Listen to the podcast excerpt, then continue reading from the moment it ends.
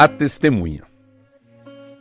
No extremo oriente havia um homem muito rico. Vivia de emprestar dinheiro a juros aos moradores do lugar. Cobrava juros altos, exorbitantes dos camponeses que por acaso lhe solicitavam algum empréstimo. Um dos pobres coitados que estava com uma grande dívida estava sendo sondado por ele se tinha algo de valioso para que ele tomasse em lugar do pagamento não recebido. O velho, agiota, chegou próximo à choupana do devedor e encontrou somente seu filho, filho pequeno que brincava por ali.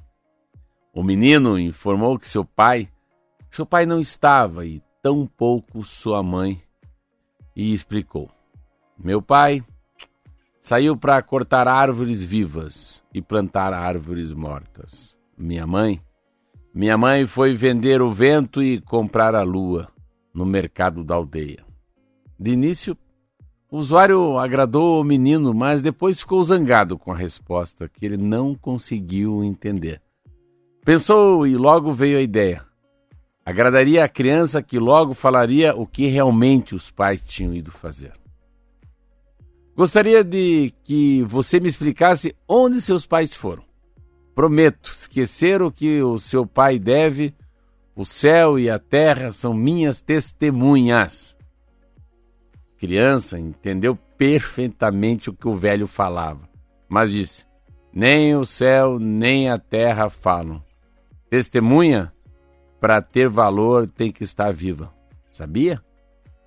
E foi naquele exato momento que uma mosca pousou no portal do casebre. O velho disse: Eis, eis a nossa testemunha. Agora já pode falar. O menino confiou no velho e, vendo a testemunha, falou: Vamos lá. Meu pai foi cortar bambus para fazer uma cerca. Minha mãe levou os leques que fez para vender. O dinheiro servirá para comprar óleo para o lampião. O velho usuário partiu contente. Poucos dias depois voltou ao casebre para receber seu dinheiro. Nem ouviu o que o filho do camponês falou. Já havia esquecido sua promessa. O caso foi para o juiz. O homem rico afirmou que o camponês, lhe devia o que era verdade. O camponês falou que o homem rico havia perdoado sua dívida.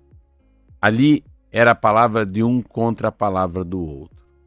Sem testemunha, o caso não tinha solução. E foi nesse justo momento que o filho do camponês falou sobre a mosca. Mosca, disse o juiz. Como assim, uma mosca? O jovem disse. Havia uma mosca grande pousada no nariz deste velho. E ela ouviu tudo. O velho gritou indignado: Mentiroso! Mentiroso! Menino danado de mentiroso! Ela estava pousada no batente da porta. O juiz olhou firmemente para o velho usuário. Não, não me interessa onde a mosca estava. O que é verdade é que o senhor prometeu, não foi?